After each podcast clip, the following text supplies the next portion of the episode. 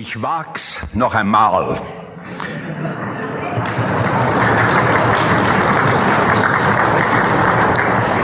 Ich wag's noch einmal, liebe Kommilitoninnen und Kommilitonen, meine Damen und Herren. Attempto ist das Motto des Tübinger Universitätsgründers.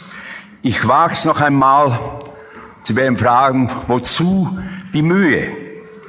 Um schlicht in dieser Form nochmals viva voce meine Lebens- und Glaubenserfahrungen an dem Ort, wo ich vor 50 Jahren begonnen habe, zu sammeln und weiterzugeben.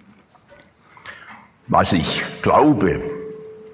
Glauben Sie das wirklich? Glauben Sie wirklich das? Was glauben Sie eigentlich? Ungezählte Male wurden mir in meinem langen Theologenleben solche Fragen gestellt. Im Lauf meines Lebens hat sich meine Glaubensauffassung geklärt und geweitet. Ich habe nie etwas anderes gesagt, geschrieben, verkündet, als was ich glaube. Durch viele Jahrzehnte konnte ich Bibel und Tradition, Philosophie und Theologie studieren und das hat mir Freude bereitet.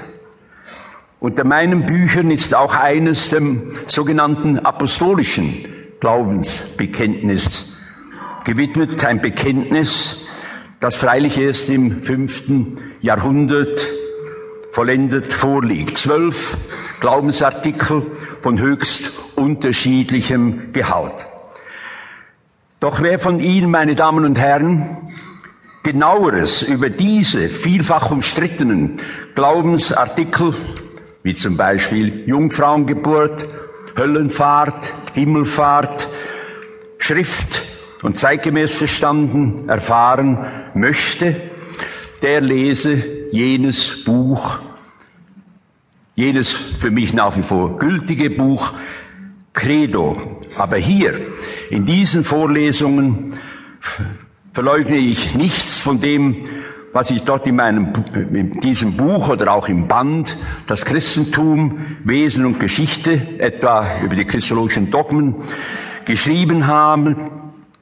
Aber eine Sache ist die können Sie sagen, offizielle Religion eines Menschen, die ihn mit seiner Religionsgemeinschaft verbindet, eine andere, die ganz individuelle Religion des Herzens, Heart Religion, die ein Mensch im Herzen trägt und die sich mit der offiziellen Religion nur teilweise deckt. Etwas von dieser unverstellten persönlichen Lebensphilosophie zu wissen, ist psychologisch eine Via Regia, ein Königsweg, um den betreffenden Menschen in seiner Tiefe zu verstehen. Nun gehöre ich nicht zu den Menschen, die in Glaubensfragen das Herz auf der Zunge tragen und bei jeder Gelegenheit anderen Menschen ihre Glaubensüberzeugung mitteilen, gar aufdrängen. Takt und Fingerspitzengefühl sind gerade in Gesprächen über Religion erfordert. Und als Theologe darf ich Argumente nicht durch Emotionen oder Bekenntnisse ersetzen.